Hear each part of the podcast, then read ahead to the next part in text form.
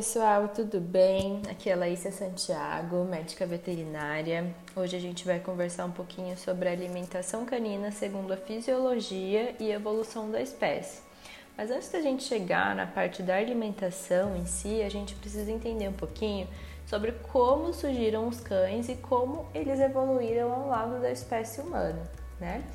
É, Para que tenha uma saúde ideal, os cães devem comer né, os alimentos que foram projetados para eles comerem, né? É, como igual uma vaca, ela foi projetada para comer vegetais, né? O trato intestinal, gastrointestinal dela é perfeito para isso, para digerir as gramas, né? E tudo que elas precisam comer. Então tem vários compartimentos, é, tem um processo de digestão mais demorada, mais elaborada até a mandíbula elas conseguem fazer a mastigação mais lateralizada, é, tem o processo de ruminação também.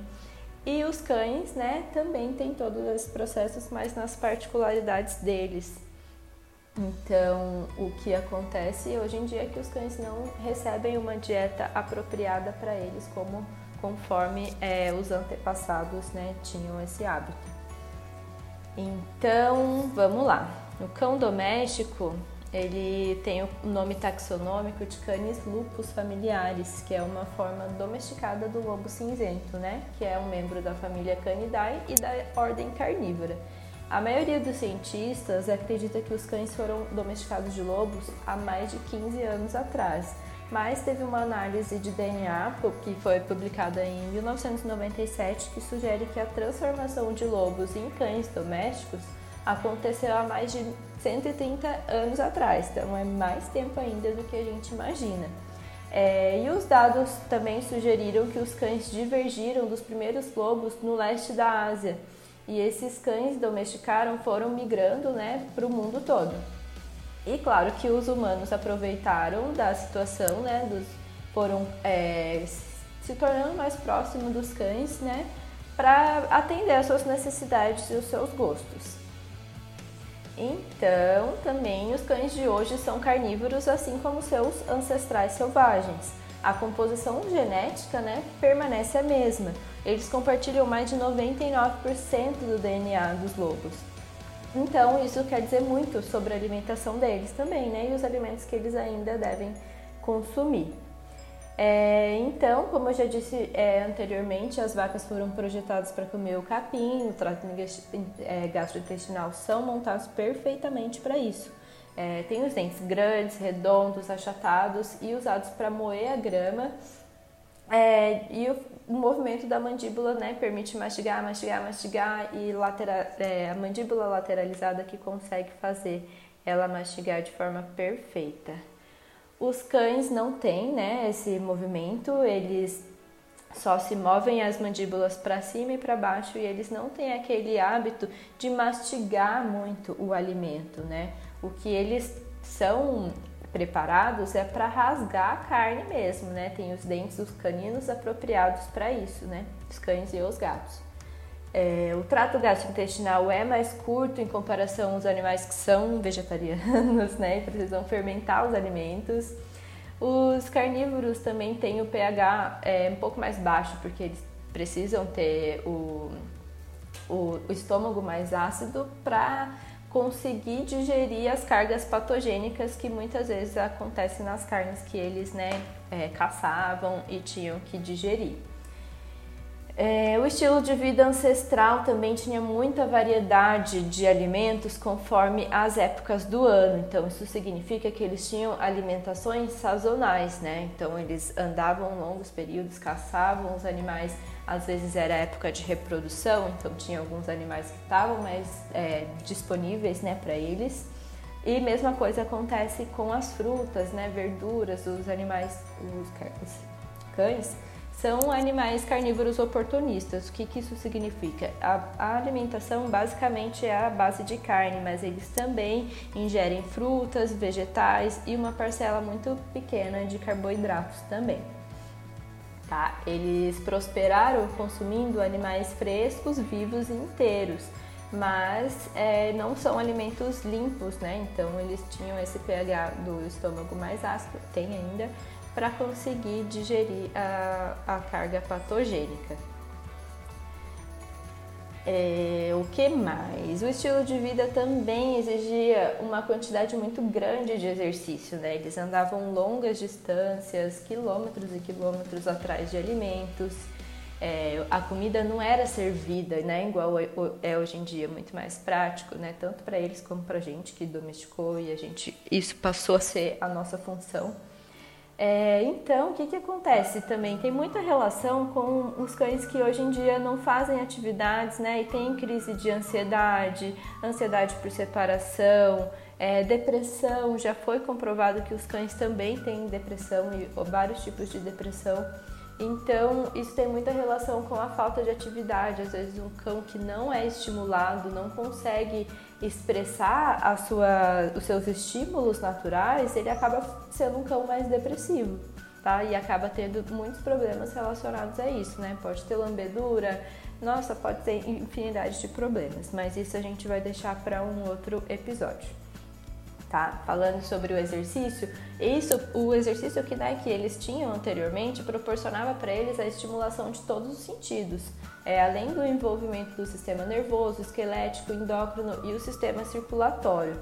Tá? Eles faziam exercícios rigorosos, diários, na tentativa de pegar, né, caçar o alimento para se manter vivo. E hoje em dia, a maioria dos alimentos né, para os animais de estimação não é biologicamente adequada, né? Então, é, a gente precisa comparar com os ancestrais mesmo, né? Muita gente hoje em dia que tem animais silvestres que cuidam de, por exemplo, uma coruja, sabe que ela faz a alimentação com pequenas presas. Então, isso é uma coisa que a gente não consegue mudar. Por os cachorros, deveria ser da mesma forma. Tá? O que acontece hoje em dia é que a ração aconteceu, né? Foi uma evolução, é uma tecnologia assim incrível que facilitou muito, é, mas não é um alimento biologicamente adequado, tá? Isso que eu queria que vocês entendessem. É muito importante que os donos de cães saibam que comida, saibam, né, que comida para animais é um conceito novo, né? Alimentação natural, dieta caseira, a gente pode chamar desses dois nomes é, então, a comida de cachorro, comida de gato, que a gente chama de ração hoje em dia, é um termo novo. Existe há um pouco mais de 100 anos, né, comparados com todos os anos atrás, né, que os animais já existem ao nosso lado. É, a gente pode até perguntar para os nossos avós, bisavós, né, como que eles alimentavam os cães deles, né? Muitas vezes era com resto de comida. E muitos cães viviam super bem, muitos anos ao lado deles, sem de demonstrar nenhum tipo de problema. Hoje em dia a medicina também foi muito mais, está muito mais evoluída, né? A gente tem é, muita gama para diagnosticar doenças, mas você conversa com o vô, pergunta o que, que seu cachorro comia vô, anteriormente, ah, no passado, tá? Que tem alguma diferença bem significativa na evolução alimentar também tá? Então, os hábitos né, dos cães de caçar presas é, já existem há milhões de anos e a, a pesquisas mostraram para gente que com a proximidade dos humanos e os carnívoros, os cães, foram capazes de adaptar né, uma, uma certa forma de digerir o amido da dieta. À medida que os humanos é, acabaram plantando grãos, né, os cães é, aconteceram começaram a evoluir né, dentro dessas casas e eles começaram a comer também alimentação à base de grãos e carboidratos, é, leguminosas também, né, e tubérculos. Nos últimos 100 anos, né, as principais empresas de alimentos também conseguiram produzir a, a, os seus produtos usando a base de milho, é, soja. Muitas vezes esses, esses alimentos são transgênicos, né? E a gente pode muitas vezes também suspeitar que os animais que são alérgicos são alérgicos ao milho, à soja, ao trigo, a esses alimentos né, que foram modificados ao longo do tempo também tá? Eles não foram é, adaptados para processar esses tipos de alimentos diferentes, tá? É, mas a boa notícia é que os cães e gatos são adaptáveis, né? E são resistentes ao contrário de outras espécies, por exemplo, uma cobra, né? A gente sabe que se a gente forçar a alimentação de uma cobra diferente do que ela é habituada a comer, ela não vai resistir tanto tempo. E os cães e gatos acontecem efeitos cumulativos, né? Ao longo de um período, a, os efeitos nutricionais não são não acontecem logo de cara, né? Vai acontecendo gradualmente, ele vai tendo deficiências ao longo do tempo e um dia ele vai expressar e aí pode ter até ser tarde demais, tá? Então, é, como né, você já tem esse acesso a essa informação, você pode ir mudando os hábitos né, ao longo do tempo, de pouquinho em pouquinho, até você conseguir deixar o seu cão né, nutricionalmente equilibrado, vamos dizer assim. Tá? Sem que aconteça uma morte súbita, vamos dizer. Tá? É... Vamos lá, o que mais que eu tenho para falar para vocês? É, muitas empresas de ração também foram percebendo né, essa mudança, a, a, que os tutores já tinham mais acesso à informação e hoje em dia a gente consegue até encontrar muitas que já são livres de grãos, já não tem transgênicos, usam uma carga menor de conservantes, né? Mas isso ainda está evoluindo bastante e a gente ainda vai ver muitas mudanças, eu tenho certeza, ao longo do tempo. Então, agora vamos a alguns fatos, tá? Número 1, um, os carboidratos não são um componente obrigatoriamente necessário à dieta de um carnívoro, tá? Principalmente os gatos, eles não têm receptores para digerir essa forma de alimento, é, tanto que muitos gatos hoje em dia sofrem com problemas de obesidade, tá? O gato não, tá, não é estimulado conforme a espécie é, antepassada era, né? E eles não não conseguem perder peso com tanta facilidade, porque ele está recebendo uma carga muito alta de carboidrato na dieta e ele não está se exercitando da forma que ele deveria se exercitar, tá? Essa foi só um dado, mas hoje o nosso foco é os cães, tá? É, eles não devem ser alimentados com nenhum tipo de grão que se metabolize em açúcar. Isso pode ser um gatilho muito grande para obesidade, tá? Uh, que mais? O calor intenso, né, usado para processar os alimentos, né, de forma extrusada, diminui ou até destrói os benefícios de muitas vitaminas, minerais e enzimas dos alimentos. Tá? Eles necessitam de uma suplementação a mais para substituir os nutrientes perdidos. É, o processo de aquecimento também reduz significativamente a digestibilidade dos aminoácidos presentes nos alimentos para os animais. Tá? E a digestibilidade da proteína à base da carne é comprovadamente superior à proteína à base de plantas, tá? Por isso que é muito difícil hoje em dia a gente oferecer uma dieta vegetariana para os animais. A gente não fornece os tipos de aminoácido que eles precisam obrigatoriamente da espécie animal, Tá? Em outras palavras, né, 99% do tempo na terra dos cães, os cães e gatos consumiram uma dieta natural.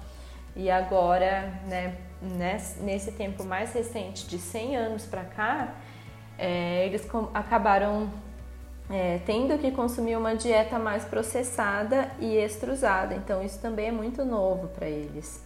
Tá? Eles evoluíram para consumir uma dieta mais pobre em carboidrato e mais rica em proteínas, né, que é a base da alimentação deles. É, mas hoje em dia a gente sabe que tem essa, teve esse boom da, da, da como vamos dizer, a indústria a indústria de rações e acabou crescendo muito, facilitando o processo de muita gente. Mas o que eu queria hoje explicar para vocês é a evolução da espécie e o que eles comiam anteriormente que eles não se alimentam hoje, entendeu? É, e o que acaba tendo dando muito, muitos danos aos animais hoje em dia. Tá? Muitos animais têm um estresse metabólico, fisiológico muito significativo, tá? E há muita, muitos a causa é alimentar, pode ser um processo inflamatório frequente que vai criando doenças degenerativas e acaba é, tendo muito problema de saúde nos animais hoje em dia. Tá? E muitas vezes a nutrição é muito negligenciada. A gente acaba vendo os sinais clínicos do animal que ele está apresentando e acaba tratando muito os sinais clínicos, né? Se ele está com vômito, se ele está com uma diarreia, a gente vai é, dar um medicamento para resolver isso, mas não vai na causa do problema. Muitas vezes essa causa é alimentar, tá? Principalmente animal alérgico que tem hipersensibilidade alimentar também muitas vezes pode estar vindo da dieta. Como eu disse para vocês, a, a, ração, né, hoje em dia tem muito milho, muita soja, muito alimento refinado, é, ingredientes refinados. E muitas vezes isso que é o que está causando a hipersensibilidade no animal. E a gente não acaba vendo, né? Vai tratar, vai dar um medicamento para cortar a coceira, vai tomar um antibiótico que vai também, o antibiótico além de matar as bactérias ruins, eles matam as bactérias boas também presentes no intestino, tá? Então a gente acaba deixando esse animal ainda mais vulnerável a, ao processo inflamatório, entende? É, então eu acho que é isso. Eu não sei quanto tempo deu de podcast, mas o que eu tinha para falar para vocês era só para vocês acabar pensar um pouquinho a mais, né? Pensar um pouco além. Quem tiver interesse, eu vou deixar o link desse artigo, né? Que isso foi um artigo da doutora Karen Becker. Ele já tem até alguns anos, ele não é tão recente, mas já tem outros mais atuais também. Eu vou deixar aqui o link para vocês. É, e pesquise, gente, pesquisa bastante. Não vai só assim quando você for a comprar uma ração para o seu animal, dá uma olhada no rótulo, vê tudo que tem lá. Você sabe o que, que ele está comendo? É muito importante a gente saber, tá? Um dos benefícios também da alimentação natural é que você sabe tudo exatamente o que, que você está dando para o seu animal. Você sabe que não tem conservante ali, não tem é, aromatizantes, né? Corantes, que muitas vezes está presente.